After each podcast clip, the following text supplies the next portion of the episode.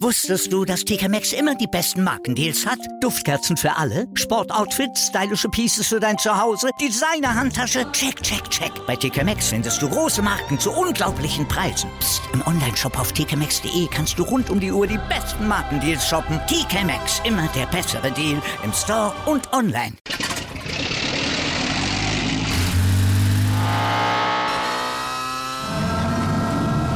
Von 0 auf 100.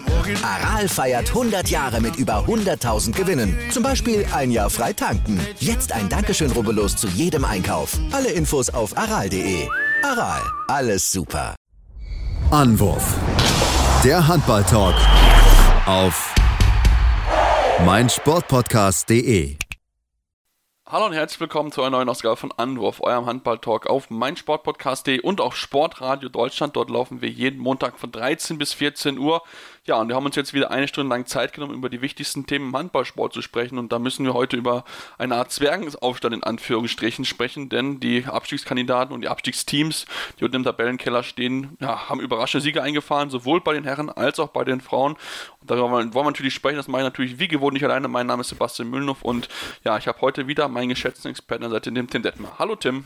Hallo Sebastian. Ja, Tim, lass uns wie gewohnt anfangen mit den Herren und uns ja doch mit den, ja, mit den Spielen beschäftigen und äh, ja, mit vielleicht der größten Überraschung des vergangenen Wochenendes, ähm, denn wir nehmen ja heute Sonntagabend auf, aber trotzdem ist es ja, wenn ihr es hört, am Montagmorgen, äh, und zwar dem Topspiel, äh, OWL-Derby GWD Minden beim TBV Lemgo Lippe. Man hatte mal gedacht, okay, Lemgo favorisiert, soll das eigentlich gewinnen ja, Pustekuchen. 20 zu 32 verliert Lemgo in heimischer Halle gegen den Lokalrivalen.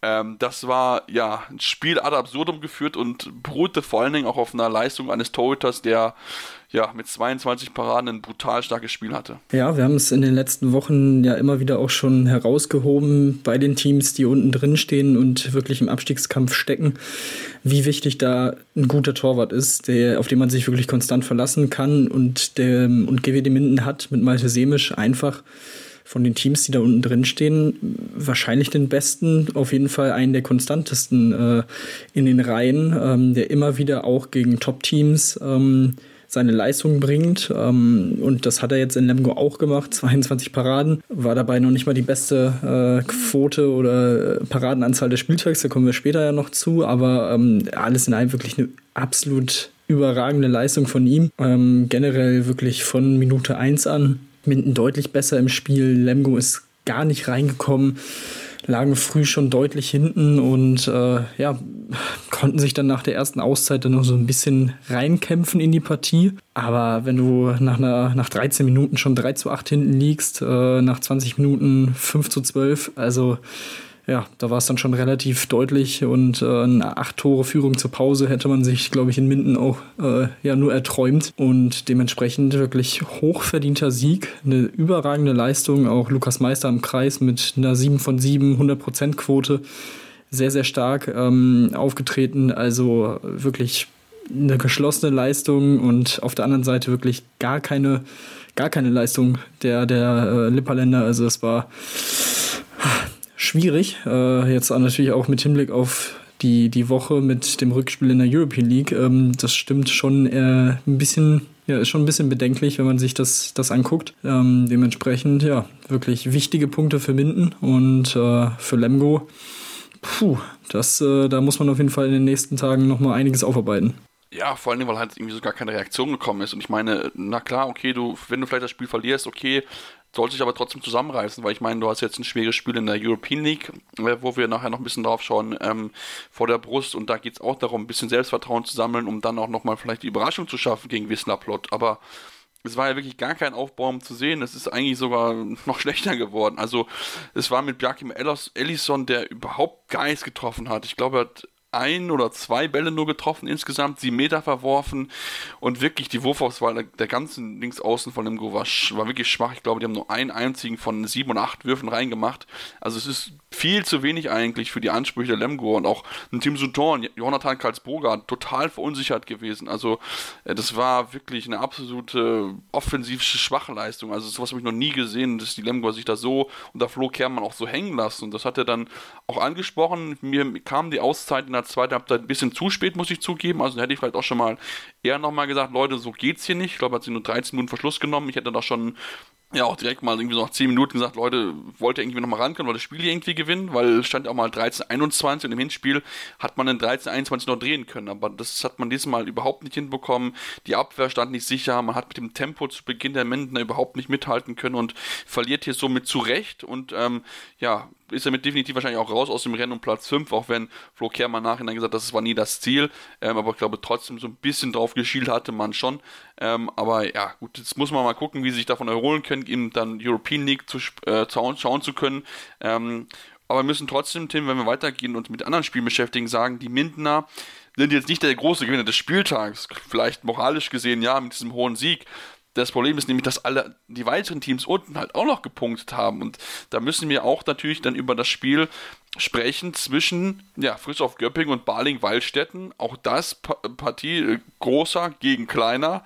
Und auch hier gewinnt der kleine Baling gewinnt in Göpping 28 zu 27 in einer Partie, die eigentlich lange Zeit danach aussah, als ob die Göpping gewinnen würden, führten 21 zu 16. Ja, dann galt ihnen das Spiel aus der Hand. Baling kommt rein nach einigen Fehlwürfen von Göpping und ja, dann verlieren sie am Ende noch dieses Spiel und hätten sogar noch durchaus höher verlieren können. Ja, ähm, man muss sagen, dass Mario Rominski in der entscheidenden Phase ins oh, Spiel ja. gefunden hat. Ähm, das sah auch lange Zeit nicht so aus. Da äh, hatte Baling keine wirkliche Torhüterleistung in der ersten Halbzeit vor allem. Deswegen auch der 18 zu 16 Pausenrückstand. Also auch da hat man schon gesehen, das was ja für, für die Teams, die unten drin stehen, auch eher unüblich ist, dass sie sich offensiv deutlich wirklich gut, also sehr, sehr äh, leicht getan haben, ähm, gut reingefunden haben, immer wieder auch ähm, über Lipovina, auch Björn Zintel hatte einige Aktionen, die sehr, sehr gut waren, ähm, ins Spiel gekommen sind, aber halt defensiv sehr, sehr, sehr schwer gefallen haben und ähm, schwer getan haben. Das war, das war schon sehr interessant zu sehen, ähm, vor allem weil bei Göpping ja auch mit Sebastian Heimann in der Offensive auch ein sehr wichtiger Spieler ausgefallen ist. Ähm, und Janus Marason nicht zu vergessen. Eben, also von daher, ja, war das schon durchaus überraschend, diese, diese 18 Tore, die Göpping da geworfen hat und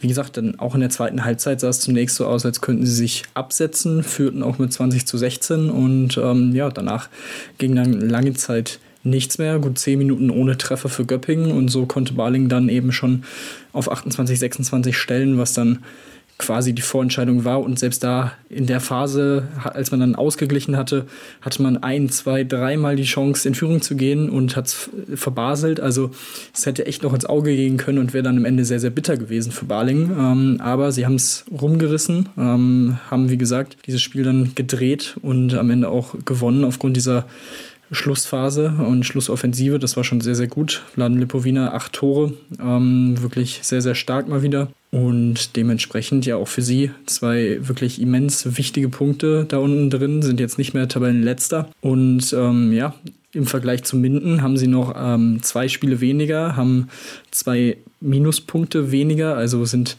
was das angeht, sogar noch ein Ticken im Vorteil. Ähm, aber auch da, klar, die zwei Spiele, die muss man noch erstmal erfolgreich bestreiten, wir haben es schon gesagt. Aber ja, das ist schon mal, schon mal sehr, sehr wichtig gewesen, weil jetzt geht es am Donnerstag gegen Stuttgart, gegen einen weiteren äh, direkten Konkurrenten da unten drin. Da kann der nächste Schritt gemacht werden. Ähm, und ja, wenn sie so auftreten, dann dürfte das auf jeden Fall auch, ähm, ja, dürfte man da ganz gute Chancen haben, würde ich sagen.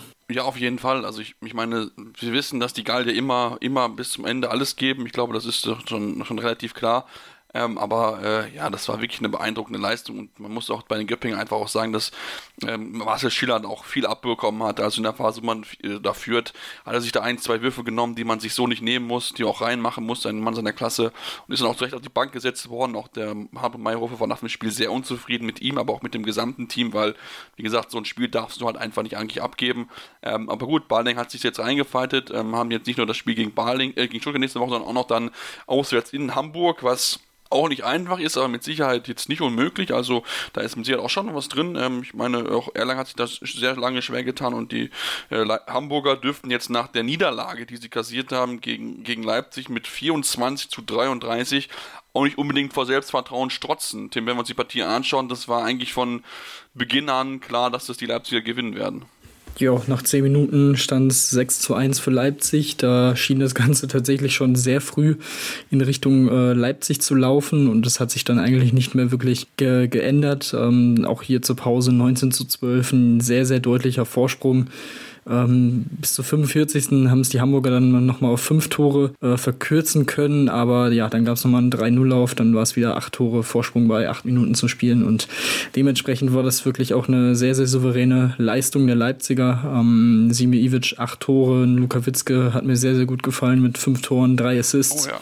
Also auch wie er sich jetzt äh, weiterentwickelt hat. Ich glaube, ihm tut die äh, das, das konstante Berufen werden in die Nationalmannschaft auch sehr, sehr gut, ähm, auf dem Niveau sich weiterentwickeln zu können. Ähm, sein Antritt, äh, er kann wirklich gefühlt aus einer Nichtssituation 1-1 kreieren. Das, das macht er wirklich sehr, sehr gut, hat äh, eine sehr starke Wurfkraft auch im Arm und ähm, dementsprechend ja, ist es wirklich sehr, sehr positiv gewesen und dementsprechend für Leipzig dadurch, dass Göppingen jetzt natürlich auch verloren hat, können die jetzt im Kampf um Platz 5 tatsächlich auch noch mal ein bisschen ranrutschen. Äh, sind jetzt nur ein Minuspunkt hinter Wetzlar, Melsung und Göppingen. Also ja, das Ganze entwickelt sich jetzt tatsächlich zu einem Vierkampf da oben und ähm, das ist wirklich schon sehr beeindruckend. Und Leipzig ist, wie gesagt, im Moment durchaus gut drauf. Ähm, haben die Pflichtaufgabe gegen Lübbecke auch äh, letzte Woche gemeistert, jetzt eben diesen, diesen Erfolg. Ähm, jetzt es gegen Lemgo. Das ist natürlich dann ein Spiel äh, gegen einen, fast gegen einen Tabellennachbarn, siebter gegen neunter. Das kann sehr, sehr unangenehm werden, vor allem weil man natürlich jetzt von Lemgo auch eine, ähm, ja, eine Reaktion erwartet. Andererseits, zwei Tage nach dem European League-Spiel, das wird eine sehr, sehr anstrengende Woche auch für Lemgo. Deswegen spricht da schon einiges für Leipzig, ähm, dass sie da weiter ähm, in Richtung Platz 5 streben können. Also von daher, das sieht schon sehr, sehr gut aus im Moment. Kann ich übrigens auch nicht nachvollziehen, bin ich ganz ehrlich, dass die Teams, die am Sam Dienstag spielen, auch am Donnerstag ran müssen. Ich meine, die Magdeburger und die Füchse hatten ja diese Woche ähm, das ähnliche Geschichte wie, wie jetzt Lemgo. Wie gesagt, es gibt auch die Sonntagsmöglichkeit, kann ich wie gesagt nicht ganz nachvollziehen, dass man da das dann so dicht aufeinander spielen lässt. Ich meine, zumal auch die Füchse und Magdeburg ja beide auch lange Auswärtsreisen hatten, die jetzt dann im Endeffekt auf die Lemgo auch, äh, auch zukommt. Also ja, schon, schon sehr kurios, äh, warum man sich da so, so entschieden hat. Man hätte es auch einfach anders machen können nach den Heimspielen. Ich meine, hast du nicht diesen Reisestress einfach.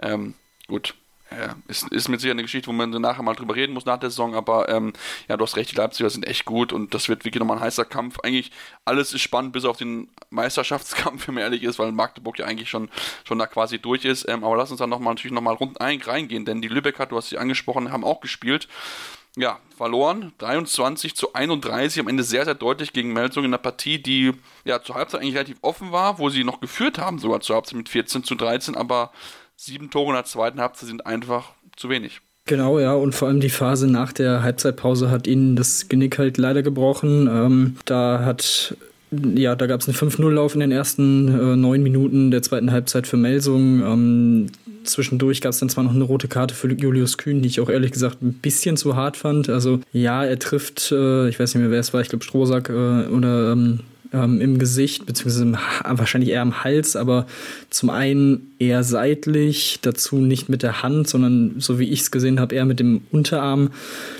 hätte meiner Meinung nach auch zwei Minuten gereicht. Da gab es äh, eine, eine, andere Szene ähm, an dem Spieltag, ich glaube im, im Göppingen-Baling-Spiel. Da hätte ich dann schon eher eine rote Karte gesehen, aber gut, ähm, es hat die Melsunger tatsächlich wenig gestört. Ähm, sie, die mussten ja auch ohne beide etatmäßige Rechtsaußen, Kastening und Reichmann antreten. Ähm, auch da ja, gab es dann einen Jungspund, der, der auf Außen ausgeholfen hat ähm, mit Fuchs, der, der es auch sehr, sehr gut gemacht hat. Julian Fuchs, drei von vier am Ende.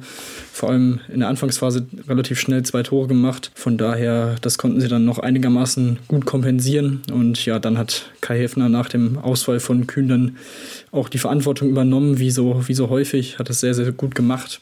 Und ähm, ja, am Ende mit acht Toren auch der beste Werfer gewesen. Yves Kunkel hat es auch gut gemacht auf der Mitte wieder. Am Ende mit sieben Toren. Also Dementsprechend ja, hat Melsung das in der zweiten Halbzeit dann schon deutlich besser gemacht. Ähm, für Lübeck sehr, sehr bitter, auch ein Ticken zu hoch, eben aufgrund dieser, dieser Phase nach der Pause. Ähm, alles andere, also wirklich die restlichen 50 Minuten waren sie hier schon mindestens mal auf Augenhöhe, wie ich finde. Und ähm, ja, das ist dann definitiv bitter, sich da so eine, so eine Phase am Ende dann zu leisten und deswegen so deutlich zu verlieren. Ja, vor allem, weil auch noch natürlich das, die Tordifferenz wichtig sein kann. Also da kann auch jeder Treffer zählen. Um, deswegen ist es eine, eine, sehr, sehr bittere Phase natürlich für sie. Jetzt, wie gesagt, stehen sie aktuell Tabellenletzter mit äh, 10 Pluspunkten und 38 Minuspunkten. Also das ist natürlich noch nicht alles möglich. Von Minuspunkten her hat mitten weniger, haben auch wie Baling zwei noch Nachholspiele, die sie austragen müssen. Ähm, aber trotzdem, sie, sie brauchen dringend, dringend Punkte. Und ich meine, das nächste Spiel jetzt in Flensburg ist auch nicht unbedingt etwas, wo man, wo man wirklich Selbstvertrauen sammeln kann.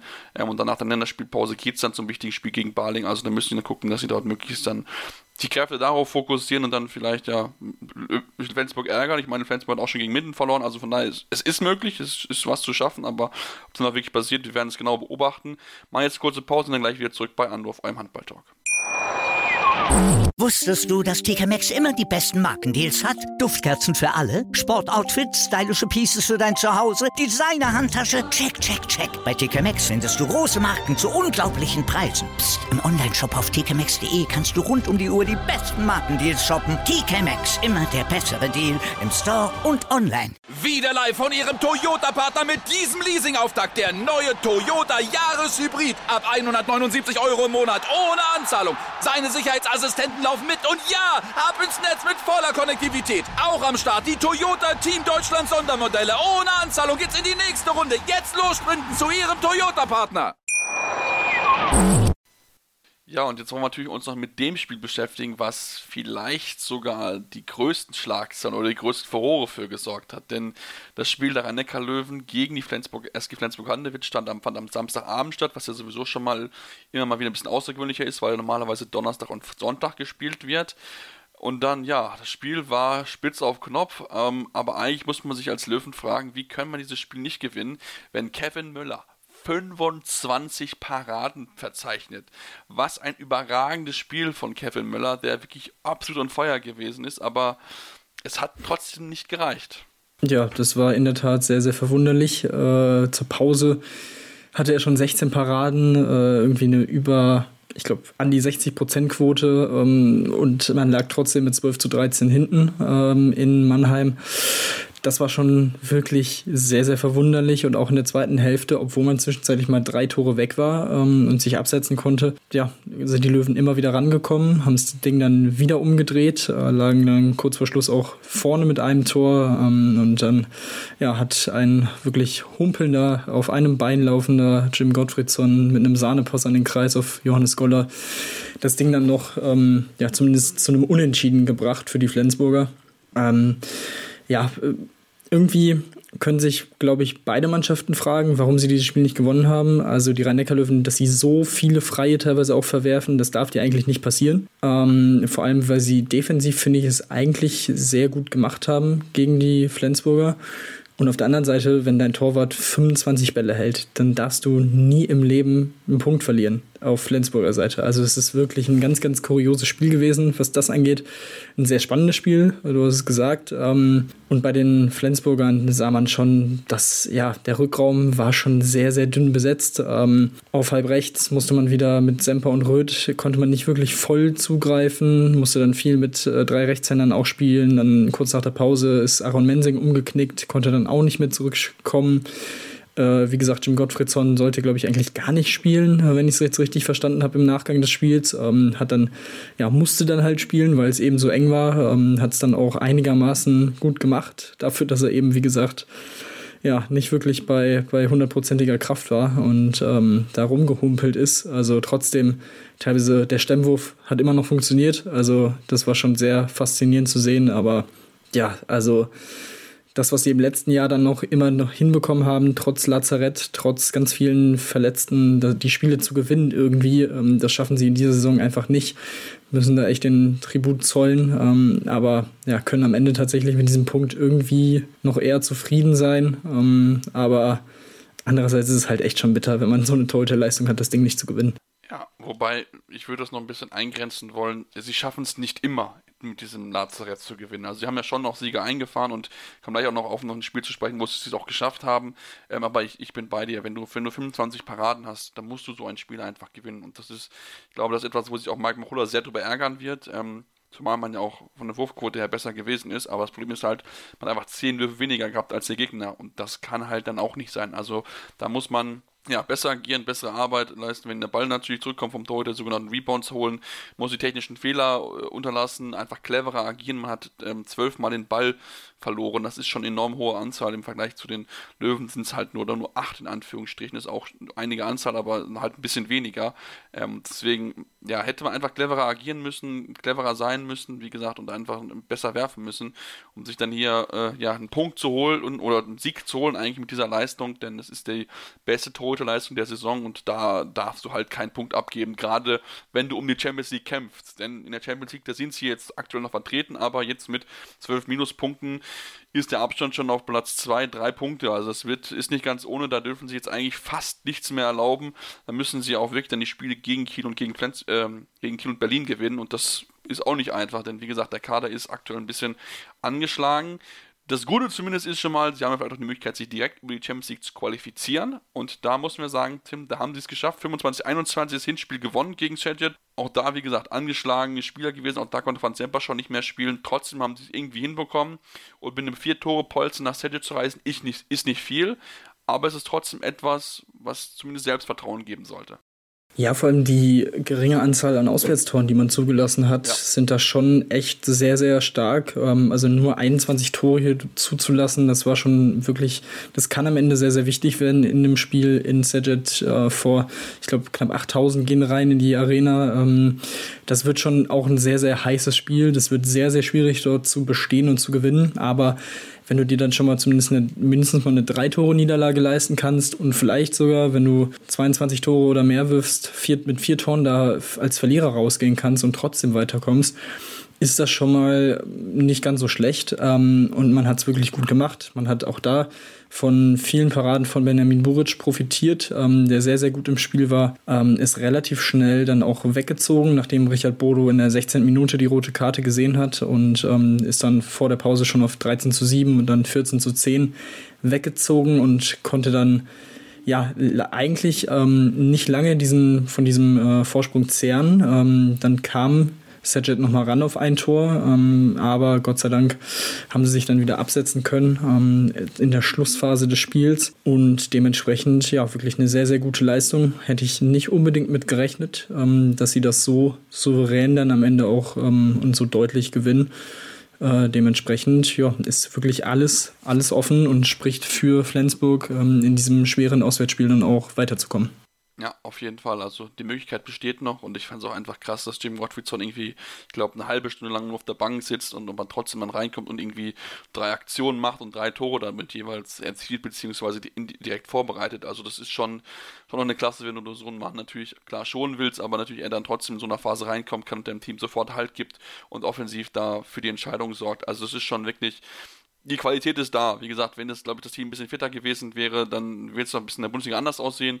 Ähm, aber man sieht es immer wieder, wie gut dieses Team eigentlich zusammengestellt ist. Ähm, wie gesagt, ein bisschen Verletzungspech. Da bin ich mal gespannt, wie es dann in den nächsten Wochen weitergeht. Und natürlich dann jetzt das entscheidende Spiel steht ja diese Woche an. Also von daher, ähm, da werden wir natürlich genau darauf schauen. Donnerstag 18.45 Uhr unbedingt in den Kalender eintragen. Das wird ein heißer Tanz in der Ungarn, denn wir wissen es gerade, Setchit ist sehr heimstark, auch wenn es zwar noch jetzt eine neue Halle ist, aber trotzdem daheim sind sie prinzipiell stärker als auswärts. Also von daher wird das noch ein richtig heißer Rasit auf der Rasierklinge. Den warten auch, auf den warten noch andere deutsche Teams in den europäischen Wettbewerb, denn alle deutschen Teams haben sich enorm schwer getan. Wenn man bei Lemgo noch sagt, okay, war ein bisschen erwartbar gegen Plot, Witzer Plotz mit drei Toren zu verlieren, das ist schon noch in Ordnung, aber auch ähm, ja, die Füchse haben sich sehr, sehr schwer getan in Nord und natürlich auch sehr überraschend Magdeburg, die ich habe noch ein bisschen mit den Auswirkungen zu kämpfen hatten äh, von der Niederlage gegen die, gegen die Kieler 29-29 nur in Lissabon, während Berlin mit einem Tor Nord verlieren hat. Also auch da, Tim, das ist nicht einfach. Nee, das ist definitiv nicht einfach. Ähm, gut, dass Lemgo das erwartet schwere losgezogen hat mit Plotzk, war von vornherein ja klar. Ähm, aber ich finde es sehr bitter, dass sie hier am Ende mit drei verlieren, ähm, aus mehreren Gründen. Zum einen ist es ein bisschen Unvermögen gewesen. Ähm, da hat man auch einige Chancen, einige freie Bälle wieder liegen gelassen, die, die man einfach reinmachen muss, um in diesem Spiel und in diesem Duell mit dem äh, polnischen Top-Team ja, wirklich eine Chance zu haben. Ähm, das, war, das war leider nicht so gut. Dazu kamen einige Schiedsrichterentscheidungen, ähm, die nicht wirklich verständlich waren, muss man, muss man ehrlich zugeben. Also wirklich European League-Niveau hatten die beiden Schiedsrichter aus meiner Sicht leider nicht. Ähm, das war in vielen Fällen, Gott sei Dank auf beiden Seiten, aber schon minimales Gleichgewicht äh, gegen Lemgo hatte ich so ein bisschen das Gefühl.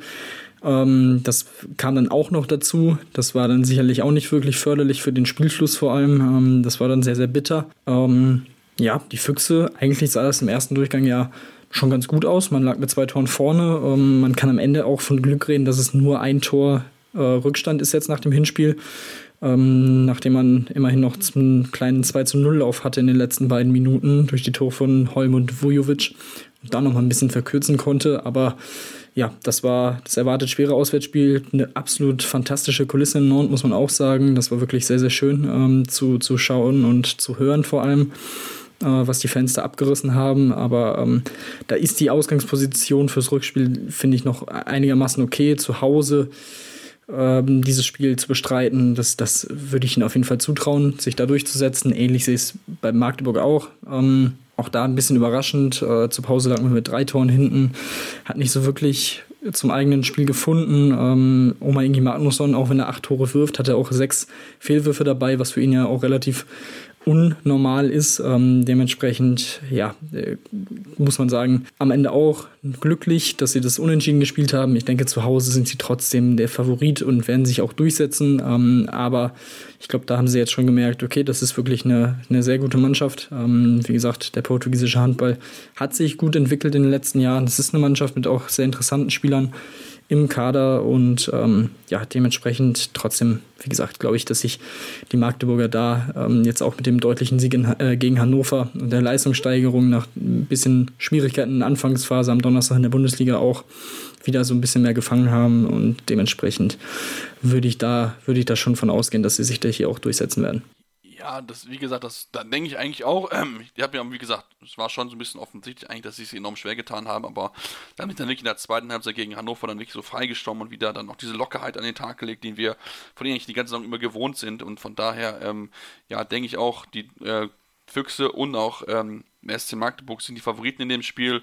Lemgo, wie gesagt, das war mit Sicherheit ein bisschen mehr möglich, aber da Thema Schiedsrichter war nicht nur da das Thema, sondern gefühlt bei vielen Spielen jetzt in der vergangenen Woche. Also da waren einige Dinge mit dabei, wo ich einfach nicht nachvollziehen kann. Auch gerade Entscheidungen, rote Karte, keine rote Karte, sehr, über, sehr verwunderlich und auch gelbe Karten, die dann einfach nicht kommen. Keine Ahnung. Also da müssen wir mal ein bisschen mal nochmal in die Tiefe gehen und mal mit Leuten sprechen, warum denn das so der Fall ist. Äh, und dann lass uns Tim noch ein bisschen zum Abschluss der Männerteil kommen, wo wir natürlich noch erwähnen haben, dass Gebe Minden einen neuen Spieler verpflichtet hat und zwar Carles Asensio Cambara. Der kommt vom spanischen Erstligisten Figo Figurificus. Morazzo Cangas, ähm, ein bisschen schwieriger Name, ich hoffe, ich habe es richtig ausgesprochen, und bleibt dann bis zwei, äh, 2024, also zwei Jahresvertrag unterschrieben, ähm, soll den Verein unterstützen auf der Kreisläuferposition. Bin ich sehr gespannt, wie er dort in der Bundesliga ankommt, weil natürlich auch dann mal ein höheres Niveau im Endeffekt ist und ob er dann auch durch Bundesliga spielen wird. Und der und Hamburg hat einen Nachfolger gefunden für Manuel Speth, der ja seine Karriere beendet. Ähm, haben, zwar haben sie sich Andreas Margard geholt von Nord Nordsjælland Handball aus Dänemark. Ähm, spannender Mann, äh, 2024 auch da die Vertragslaufzeit. Ähm, bin ich sehr gespannt, inwieweit er auch dann diese Kaderlücke füllen kann. Ist auch in der Abwehr sehr, sehr gut unterwegs. Also von daher ähm, sind wir mal gespannt, wie er den Sprung auch schafft äh, in die Bundesliga. Und dann lass uns zum Abschluss um auf das Thema Welthandballerwahl zu sprechen kommen. Wir hatten das schon mal vor ein paar Wochen, dass jetzt diese Welthandballer, äh, Welthandballerwahl stattfindet. Ähm, und zwar, ja, war es dann auch so, dass mal eben alle denen und denen, die irgendwie zur Wahl standen bei Welthandballer, Welthandballerinnen und Welttrainer, alles abgeräumt haben. Also das war sehr beeindruckend, wie stark scheinbar das dänische Handball gesehen wird oder der dänische Handball gesehen wird. Mm, jein. Also natürlich an sich ähm, ist es schon mal durchaus verständlich, dass die, die, die dänische Riege, Handballerriege hier sehr weit vorne ist generell und auch nominiert ist und so weiter. Das ist ja vollkommen klar. Ähm, aber ich glaube, das war ja auch ein äh, Fanvoting am Ende und ich sag mal so, das ist, also da haben es die Dänen wahrscheinlich am besten geschafft, die Fans zu mobilisieren.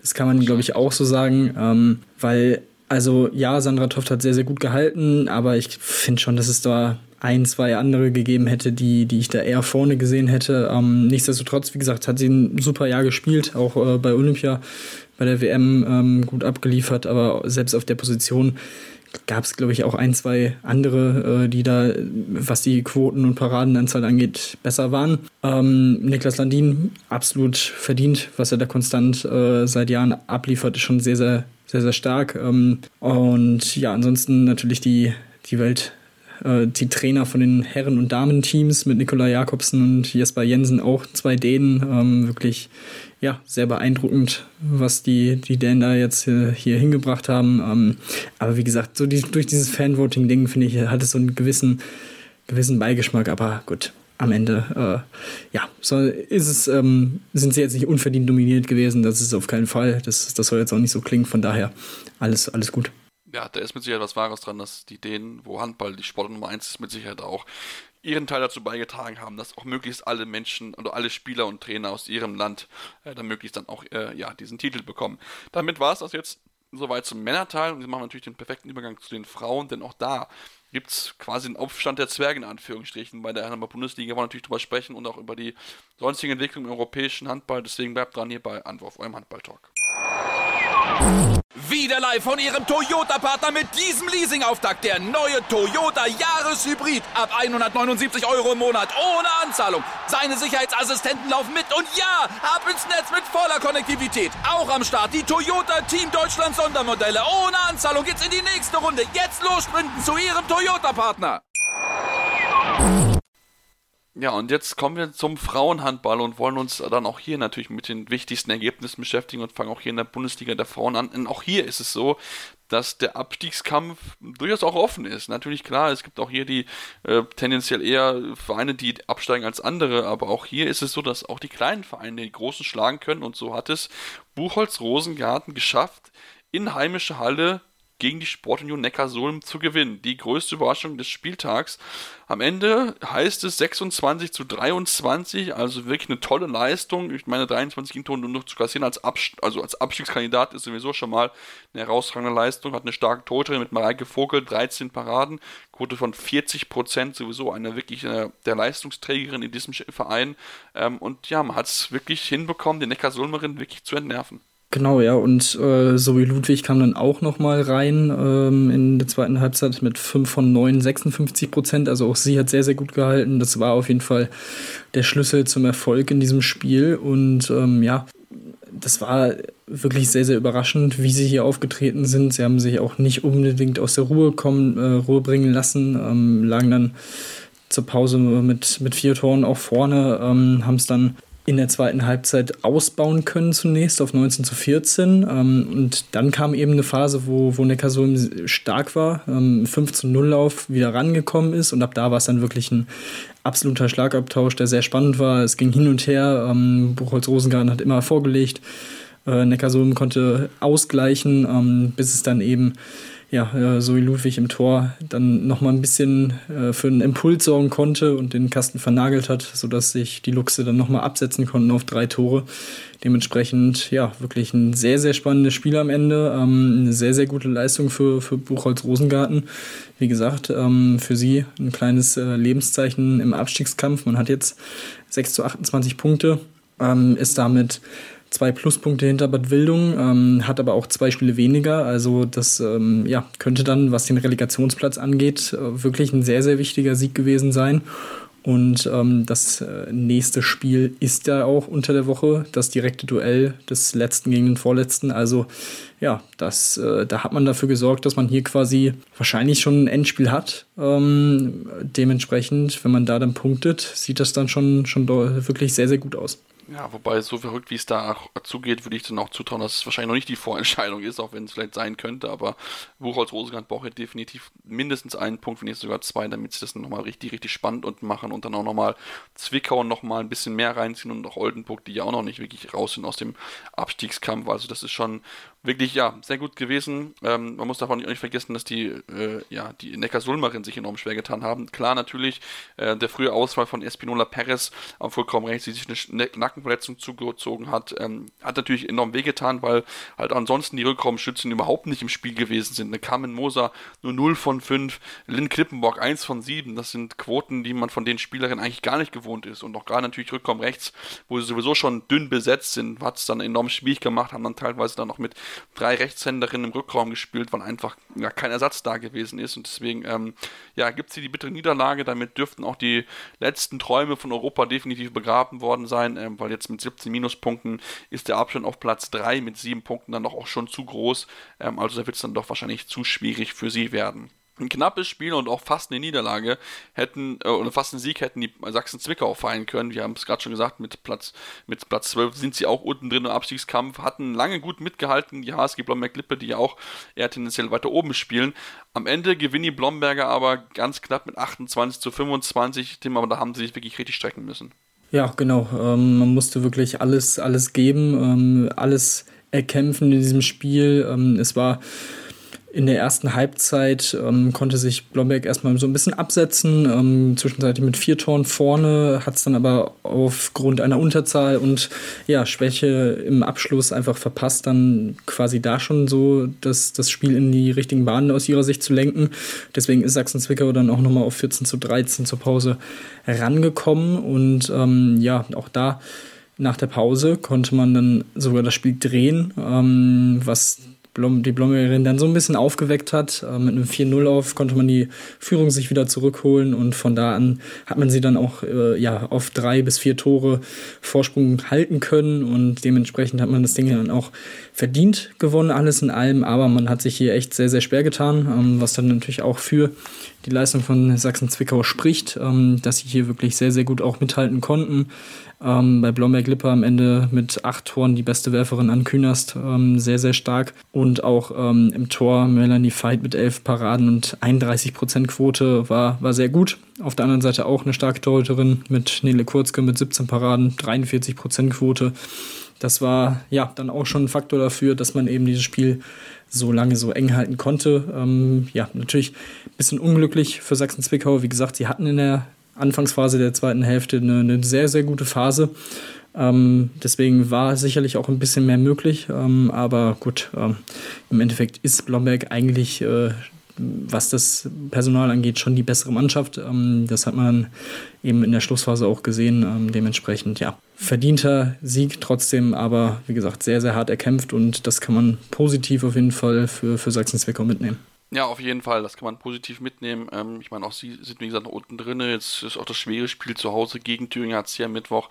Das wird auch nicht einfach. Und dann noch gegen Bietigheim. Also, das ist wirklich jetzt gerade keine Gegner, um wirklich Selbstvertrauen zu sammeln im Abstiegskampf und auch nicht unbedingt Punkte. Aber wir haben es gesehen, es ist durchaus möglich und haben auch die Bandbildung Vipers zumindest unter der Woche durchaus Chancen gehabt, hätten fast gegen Dortmund gewonnen, haben knapp verloren mit 30 zu 31.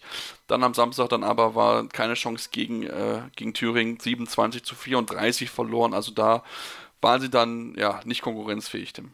Nee, da, da haben sie wirklich ja leider, leider nicht, nicht die, die Leistung wie gegen Dortmund nochmal auf die Platte bringen können, wobei auch gegen Dortmund ähm, hat man es dann erst spät äh, nochmal eng machen können. Ähm, da lag man eigentlich fünf Minuten vor Schluss auch schon eigentlich äh, uneinholbar mit fünf Toren zurück, konnte sich da nochmal so ein bisschen rankämpfen. Das hätte man, hätte man sich wahrscheinlich gewünscht, sich das als positiven Punkt nochmal mit, mit reinzunehmen in dieses Spiel. Aber ja, das hat dann, hat dann leider nicht so funktioniert. Da hat dann auch so ein bisschen die Torhüterleistung gefehlt. Am Ende neun Paraden, ähm, sowohl Schubach als auch Brutsch mit 21% Quote. Das war dann ein bisschen zu wenig ähm, gegen die zwölf Paraden auf der anderen Seite, ähm, wo beide Torhüterinnen, Kuske und Schott, äh, über 30% Quoten hatten. Ja, das war dann, das war dann einfach, äh, da war der THC dann einfach deutlich besser und ähm, dementsprechend ja, hat man da schon, schon den Unterschied zwischen, zwischen Platz 4 und Platz 13 in der Tabelle gesehen. Ja, es ist ja auch normalerweise, sollte man ja auch sehen in solchen Spielen, äh, dass dann auch gewisse Unterschiede dann auch zwischen den Teams natürlich sind, wenn sie oben bzw. unten stehen. Ähm, aber wie gesagt, es ist wirklich auffällig, dass auch die kleinen Teams dann wirklich gut mithalten können. Auch Oldenburg unter der Woche mit zwei Toren in Buxtehude verloren. Also auch da merkt man, das ist wirklich doch knapper als ist und da kann man auch dann diese die Rufe nach einer möglichen Verkleinerung der Liga dann auch mal mit diesen Ergebnissen unterstreichen, dass es halt nicht so ist, dass auch die kleinen Mannschaften durchaus das Potenzial haben, an einem guten Tag hier auch mit den großen mitzuhalten. Lass uns noch zum letzten Spiel natürlich kommen in der in der in, vom Samstag äh, ein Duell, was auch eher im Tabellenkiller stattgefunden hat mit äh, mit äh, ja, Union Halle Neustadt gegen Bensheim Auerbach, zwei direkte Tabellennachbarn. Am Ende ja, steht ein sehr deutliches äh, 33 zu 26 für Halle Neustadt, die damit ja, wahrscheinlich aus allen Abstiegstoren raus sein dürften mit 15 zu 19 Punkten, während Bensheim Auerbach ja immer noch ein bisschen mit dem Auge in unten schielen musste. Ja, wobei ich, wobei ich da auch schon denke, dass sie da. Ja, ich auch, aber ne, rechnerisch also ist es noch möglich. Das, das stimmt, ja. Also man, man, sollte, man sollte es jetzt nicht komplett ausschließen, aber ich glaube, da sind sie schon, da sollten sie sich irgendwie raushalten können. Es war jetzt eine sehr, sehr schwierige Situation für Bensheim Auerbach ähm, aufgrund der Corona-Pause ähm, kamen während der Trainingswoche die Spielerinnen ja peu à peu zwar zurück ins Training, aber man konnte nur freitags vor dem Spiel einmal als Mannschaft wirklich zusammen trainieren. Hat dann auch, obwohl dann die meisten Spielerinnen wieder dabei waren, äh, konnte man nicht davon ausgehen oder man, man hat es gesehen, dass die Spielerinnen bei weitem noch nicht bei 100 Prozent waren, ähm, was auch absolut äh, verständlich ist. Nichtsdestotrotz ähm, ja, hat man sich trotzdem über die eigenen Fehler so ein bisschen, ein bisschen geärgert. Ähm, Trainerin Heike Algrim hat gesagt, ja, natürlich war das mit Corona, ist es eine schwierige Situation gewesen, aber trotzdem musst du dann, wenn du dir die Chancen schon erarbeitest, die Bälle dann auch reinmachen. Dann hätte es durchaus ein engeres Spiel werden können. Dementsprechend ja, hat man das versucht, gar nicht zu sehr auf diese Situation zu schieben, ähm, was ich sehr löblich finde. Ähm, aber ja, dementsprechend, äh, ja, wie gesagt, war es ein sehr, sehr schwieriges Spiel. Ähm, das dann so deutlich zu verlieren, ist definitiv bitter, aber ähm, ja, dementsprechend kam, ist es zumindest noch ein bisschen erklärbar, ähm, warum das hier so deutlich ausgefallen ist. Und ja, Union Halle Neustadt hat es dann auch im Endeffekt sehr, sehr gut gemacht. Ja, was ich auf jeden Fall noch erwähnen möchte, was ja sehr, sehr, sehr, sehr selten vorkommt, finde ich, also ich habe es so nicht gesehen, dass äh, Benson Auerbach nur eine einzige Torschafparade über die ganze Partie verzeichnen konnte. Ähm, das ist natürlich auch nicht sonderlich hilfreich, wenn du in so einer Partie bist. Im Vergleich äh, Annika Gürdelee hat 10 Paradenquote von 32%, auch nicht überragend, aber zumindest immerhin etwas. Ähm, aber mit einer Parade gewinnst du normalerweise kein Spiel. Okay, haben auch gelernt, dass du mit 25 Paraden nicht unbedingt ein Spiel gewinnst, aber ähm, trotzdem, das ist natürlich dann auch, das macht es natürlich nicht einfacher, wenn du da keine Totalleistung drin hast. Das gibt dir dann auch nicht mal so einen Halt, wo du sagst, okay, gut, jetzt, ne, jetzt kannst du mal nach vorne gehen oder so. Also, ähm, ja, das, äh, ja, das war es dann soweit jetzt zum Spieltag. Auch am ähm, kommenden Woche stehen genug spannende Spiele an. Die haben es schon gesagt, Abstiegskampf pur mit Buchholz, Rose, äh, Buchholz gegen Rose, äh, gegen Bad Wildung Vipers, aber natürlich auch andere tolle Spiele. Dortmund gegen Metzing, mit Sicherheit ein spannendes Spiel. Blomberg gegen Buxtehude, mit Sicherheit etwas, was man nicht außer achten lassen sollte am Samstag. Also von daher auf jeden Fall auch, auch natürlich einschalten. Mach jetzt eine kurze Pause und komme dann gleich zurück. Und dann es gibt noch einiges weiteres zu besprechen, einige Personalien und natürlich auch nochmal den Blick auf den äh, europäischen Wettbewerb. Denn auch da, die deutschen Mannschaften haben gespielt und Zumindest ein Team hat sehr erfolgreich abgeschlossen, aber dazu vielleicht mehr hier bei Anruf eurem Handball-Talk. Wieder live von Ihrem Toyota-Partner mit diesem Leasing-Auftakt. Der neue Toyota Jahreshybrid. Ab 179 Euro im Monat. Ohne Anzahlung. Seine Sicherheitsassistenten laufen mit. Und ja, ab ins Netz mit voller Konnektivität. Auch am Start die Toyota Team Deutschland Sondermodelle. Ohne Anzahlung geht's in die nächste Runde. Jetzt los sprinten zu Ihrem Toyota-Partner.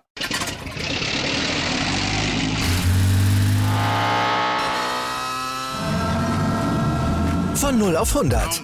Aral feiert 100 Jahre mit über 100.000 Gewinnen. Zum Beispiel ein Jahr frei tanken. Jetzt ein Dankeschön, rubbellos zu jedem Einkauf. Alle Infos auf aral.de. Aral, alles super.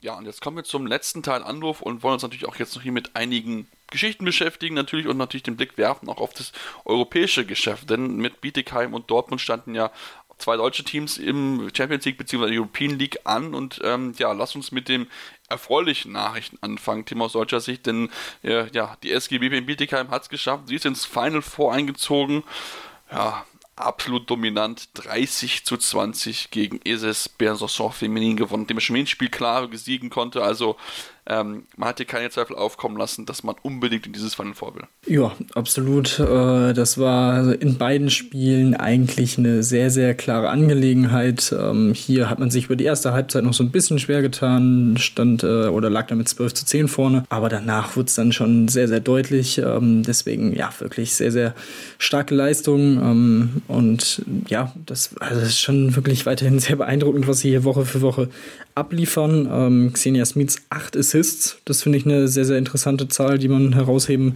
sollte, weil ansonsten, was die Torschützen angeht, ist es auch sehr, sehr breit gefächert gewesen in dem Spiel, was natürlich für die äh, Kräfteverteilung jetzt auch mit Blick auf die nächsten Wochen ähm, auch sehr, sehr gut ist und ihnen wahrscheinlich sehr entgegenkommen wird. Ähm, Im Tor Melinda Schikora im, im letzten oder im Hinspiel hatte sie eine Szene mit einer Doppelparade, die sehr beeindruckend war. Jetzt hier eine 15 äh, Paradenleistung mit 45% Quote, auch sehr, sehr stark. Und ja, also wirklich in beiden Spielen absolut dominant aufgetreten, gar keinen Zweifel gelassen, dass sie sich hier ja diese Siegesserie nehmen lassen und ja jetzt das 42. Spiel wettbewerbsübergreifend Folge äh, ja, gewonnen. Das ist schon, das ist schon echt sehr, sehr beeindruckend und ich bin sehr, sehr gespannt, wie lange diese Serie jetzt noch anhält. Ähm, wie gesagt, es gibt noch einiges zu spielen in dieser Saison, einiges auch zu gewinnen für die Bietigheimerinnen. Also da, da sind sie weiterhin natürlich der Favorit für, für alle Titel, die noch so zu vergeben sind.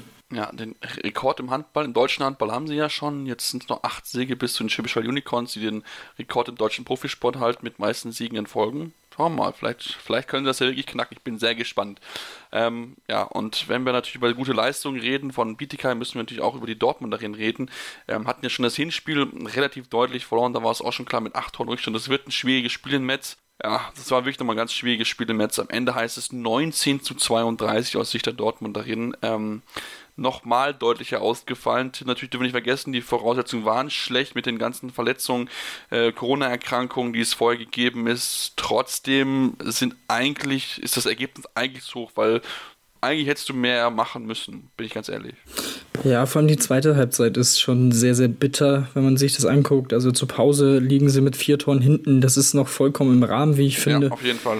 Ähm, weil, wie gesagt, das haben wir ja vorher auch gesagt, Metz war der Favorit in diesem Duell. Sie haben die, den stärkeren Kader, auch vor allem in der Breite. Wie gesagt, eine Sadi ist noch dazugekommen jetzt vor den Spielen, ähm, die wie gesagt, auch in dieser Welthandballerinnenwahl dann mit dabei war, am Ende zwar nicht gewonnen hat, aber das zeigt ja auch, was für eine Qualität in dieser Mannschaft ähm, ist und vorhanden ist und dementsprechend ja im zweiten Durchgang dann nur noch neun Tore werfen zu können, äh, auf der anderen Seite 18 zu, zu kassieren, das ist dann schon, schon echt bitter. Ähm, ja, dementsprechend die die Leistung von Torhüterinnen okay mit zehn Paraden zusammen. Äh, haben sie sogar gewonnen, das Torhüterinnen-Duell.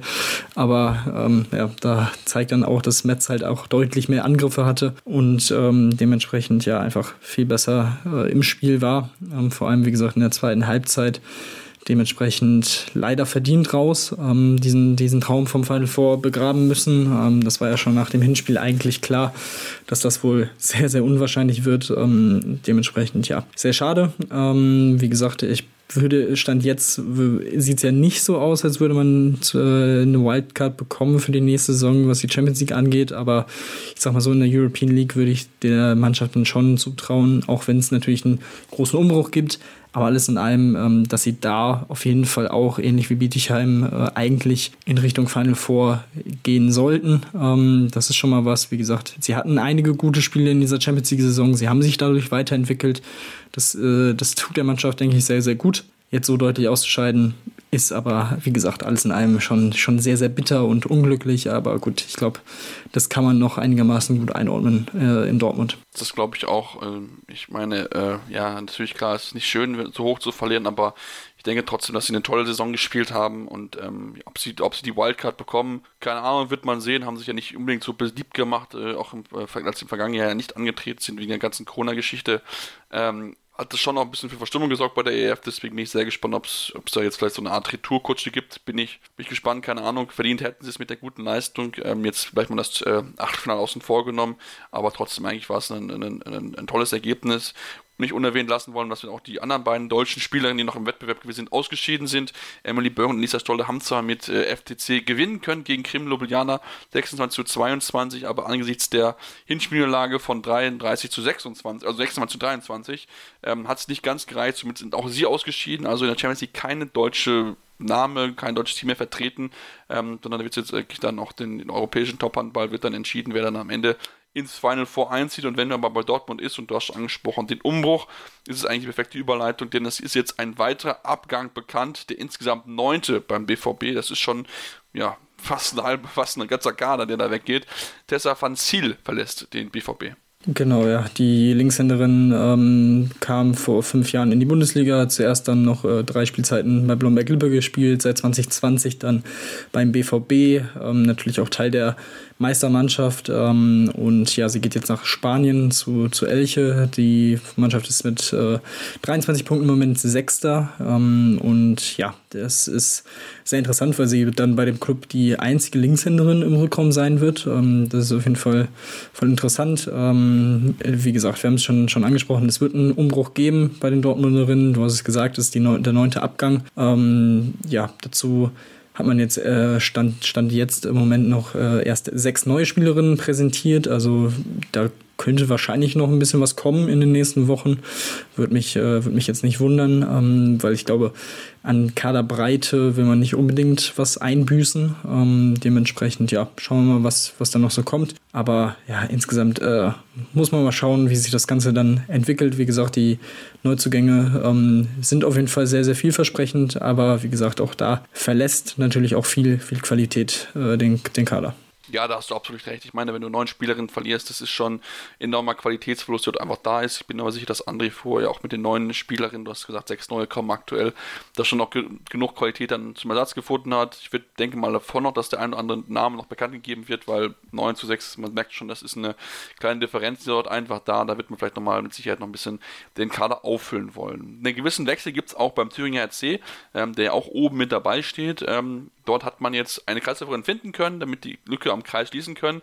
Dergleich ist aber auch klar, dass vier weitere Spielerinnen den Verein verlassen werden. Also auch da, Tim, einiges an Rotation im Kader. Ja, absolut. Ähm, die Kreisläuferin, eine Norwegerin, äh, Sarah Setre Rönningen, äh, 25 Jahre alt, unterschreibt für zwei Jahre beim THC. Ähm, ja, kommt, wie gesagt, aus der norwegischen Liga, hat jetzt auch in der European League schon Erfahrungen sammeln können, steht, ähm, stand jetzt im Viertelfinale auch gegen Viborg und ähm, ja, alles in allem ist das auf jeden Fall, denke ich mal, eine, eine sehr interessante Verpflichtung, die man da tätigen konnte. Und ähm, ich denke, sie wird auf jeden Fall auch relativ schnell dann auf das Niveau kommen. Ähm, es ist ein Top-Team in der norwegischen Liga, sind im Moment auch Zweiter in der Liga. Ähm, für sie der nächste Schritt bei einem, äh, bei einem deutschen Club, der ja auch in Richtung äh, Top 3 dann natürlich auch angreifen will. Ähm, dementsprechend ja, äh, kann auch sehr gut in der Abwehr dann spielen. Ähm, dementsprechend erhofft man sich da sowohl in der Defensive als auch in der Offensive viel von ihr. Und ich denke, ja, da, da bin ich auf jeden Fall gespannt drauf, wie sie sich da, wie sie sich da schlägt. Aber ähm, das klingt auf jeden Fall schon sehr vielversprechend. Ja, das klingt auf jeden Fall sehr vielversprechend. Ähm, bin ich auch mal gespannt, wie sie sich auch ein, äh, eingrooven kann, aber es sollte auf jeden Fall auch klar sein, dass ja, der Thüringer jetzt hier auch weiter oben angreifen will, die aktuelle herrschende Vor ja, so aktuelle Vorherrschaft von Dortmund und Bietigheim möglichst beenden will und damit machen sie den richtigen Schritt in die nächste Richtung. Den Schritt in die nächste Richtung wollen auch die Neckar-Sulmerinnen machen. Sie haben sich jetzt eine Champions League erfahrene Rechtsaußenspielerin verpflichtet und zwar sogar von Krim Ljubljana. Wir hatten es gerade kurz, sie haben ja FTC besiegen können und ähm, Tia Gumila Sikero, die 21-Jährige, hat durchaus eine gewisse Rolle gespielt. Also von daher, das ist auch da wieder eine hochkarätige Verpflichtung und man merkt, dass ja, Neckarsulm angreifen will, Tim. Ja, und äh, also sie hat trotz ihrer erst 21 Jahre schon sehr viel Erfahrung sammeln können. Ähm, mit 17 Jahren erstmals den Sprung in den Champions League-Kader geschafft. Man, sie war jetzt äh, in den letzten zwei Jahren auch regelmäßig in der Champions League aktiv, ähm, ist in der slowenischen Nationalmannschaft auf rechts außen gesetzt. Ähm, jetzt hat man sich bei Krim Ljubljana für, dafür entschieden, dass, ähm, dass man Jovanka Radicevic äh, verpflichtet, also wirklich eine Weltklasse rechts außen. Dementsprechend hatte sie dann so ein bisschen Angst auch mit Hinblick auf die Heim EM äh, Ende des Jahres ähm, ja, zu wenig Spielzeit zu bekommen und dementsprechend ja für beide Seiten denke ich mal ein sehr, sehr, ähm, sehr, sehr guter guter äh, Deal. Und ähm, ja, wie gesagt, Neckarsulm rüstet weiter auf. Eine sehr, sehr interessante Spielerin, die auch, wie gesagt, bei weitem noch nicht an ihrem Zenit ist mit ihren 21 Jahren und dementsprechend, ja, auch da sehr, sehr vielversprechend. Ich finde es weiterhin sehr, sehr spannend, was Neckarsulm sich da aufbaut. Und wie gesagt, das würde mich nicht wundern, wenn sie da in der nächsten Saison auch ähm, in Richtung Platz 3 da wirklich konstant angreifen können weil das ist dann schon wirklich ein sehr, sehr starker Kader, den sie sich da zusammen basteln im Moment. Auf jeden Fall, das ist, das ist sehr, sehr spannend. Also da bin ich auch absolut bei dir. Da ist aktuell viel richtig, was dort gemacht wird und ähm, bin ich sehr gespannt, wie sich da auch das schnell der Kader auch zusammenfinden kann, weil das mit Sicherheit auch aufgrund ja, des, des Wechsels von einigen Stützen, die den Verein verlassen, neu, die dann zugekommen, das braucht einfach so ein bisschen eine Zeit. Da bin ich mal sehr gespannt, wie wir sie dann bis zum Saisonbeginn dann auch gut eingespielt sind. Da wollen wir natürlich noch ein, zwei weitere Personalien machen. Ähm, bei Lohn für Leverkusen hat sich die Niederländerin Fem Böters gesichert. Die von kommt vom HV Quintus, 20 Jahre alt, ein spannendes Talent, ähm, das sich bei Leverkusen noch verpflichten können mit sie dann auch in der nächsten Saison dann ja mit den Leverkusenerinnen zusammen noch angreifen wollen, sich beweisen wollen, dann auch den möglichst nächsten Schritt in ihrer, äh, in ihrer Entwicklung machen wollen. Derweil steht fest, dass sie eine weitere Spieler verlieren werden, die Leverkusenerinnen. Und zwar wird Christina Grauwatsch den Verein verlassen nach zwei Jahren. Geht sie jetzt in die in ungarische erste Liga zu Kiswardi KC, ähm, um dort mit ihrer Schwester zusammenzuspielen, mit Tadamara. Ähm, also von daher, ähm, ja, quasi so eine Geschwister-Reunion, die man so, so beschreiben kann, äh, möchten dann zusammen dann auch, ja, möglichst mit auch da angreifen Richtung europäisches Geschäft. Und ähm, dann natürlich wollen wir noch nicht unerwähnt lassen, dass ähm, Marlene Kalf, die ihre Karriere schon sowieso beenden wollte zum Saisonende, die jetzt definitiv auch beendet hat. Und zwar ist sie nämlich schwanger, wer erwartet ein Kind und deswegen wird sie auch in der laufenden Saison nicht mehr für den TuS Metzing an die, auf die Platte gehen und ähm, ja, wünschen natürlich alles, alles Gute, ähm, schöne Nachrichten natürlich auf jeden Fall. Und damit wollen wir auch unseren Podcast für heute schließen, denn was ist schöner als mit einer, was ist besser als mit einer schönen Nachricht rauszugehen. Ähm, wenn ihr uns das gefallen hat, freuen wir uns natürlich, wenn ihr uns gerne folgt auf den Social Media Kanälen eurer Wahl, Facebook, Twitter, Instagram, findet ihr uns hier mit dem Handle Anwurf. Dort könnt ihr uns folgen, fragen, Fragen hinterlassen, ähm, gerne mit uns in Kontakt treten, da sind wir offen für jegliche Form von Austausch mit euch. Ähm, und natürlich auch dann wollen wir natürlich hoffen, dass wir auch für den besten Content für euch liefern, denn wir wollten natürlich immer auf dem Laufenden halten mit den aktuellsten Entwicklungen im Handballsport rund um das ganze Thema. Ähm, wollen euch noch natürlich den Podcast mit Joel Billem sehr ans Herz legen, der auch online gekommen ist. 60 Minuten haben wir uns mit ihm unterhalten. Gerne rein, wenn ihr es noch nicht getan habt, kann ich nur empfehlen. Sehr lustiger, toller Podcast auf jeden Fall. Und ähm, dann gibt uns spätestens nächste Woche, Montag, dann wieder mit einer neuen Ausgabe zu den entsprechenden Ereignissen der vergangenen Woche oder dann der dann kommenden Woche, also der jetzt anstehenden Woche. Ähm, und deswegen fallt uns bis dahin weiter in eurem Podcast eurer Wahl und dann hören wir uns dann nächste Woche wieder hier bei Anruf, eurem Handball Talk. Wieder live von Ihrem Toyota-Partner mit diesem Leasing-Auftakt. Der neue Toyota Jahreshybrid. Ab 179 Euro im Monat. Ohne Anzahlung. Seine Sicherheitsassistenten laufen mit. Und ja, ab ins Netz mit voller Konnektivität. Auch am Start die Toyota Team Deutschland Sondermodelle. Ohne Anzahlung geht's in die nächste Runde. Jetzt los zu Ihrem Toyota-Partner.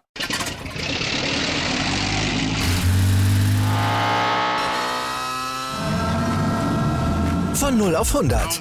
Aral feiert 100 Jahre mit über 100.000 Gewinnen. Zum Beispiel ein Jahr frei tanken. Jetzt ein Dankeschön, rubbellos zu jedem Einkauf. Alle Infos auf aral.de. Aral, alles super. Anwurf. Der Handball-Talk auf meinsportpodcast.de.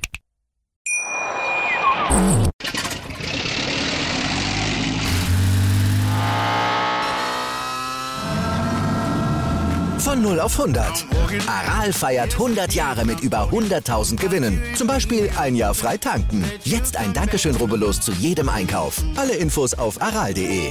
Aral, alles super. Ich habe mich natürlich schockverliebt, weil die war wirklich ganz, ganz klein. So begann die Mensch-Hund-Beziehung zwischen Christina und Tierschutzhund Frieda. Und wie es danach, nach dem ersten Moment der Verliebtheit, so weiterging und welche Klippen es danach zu umschiffen galt, das hört ihr in der neuen Ausgabe von Iswas Dog, dem Podcast für harmonische Mensch-Hund-Beziehungen. Iswas Dog?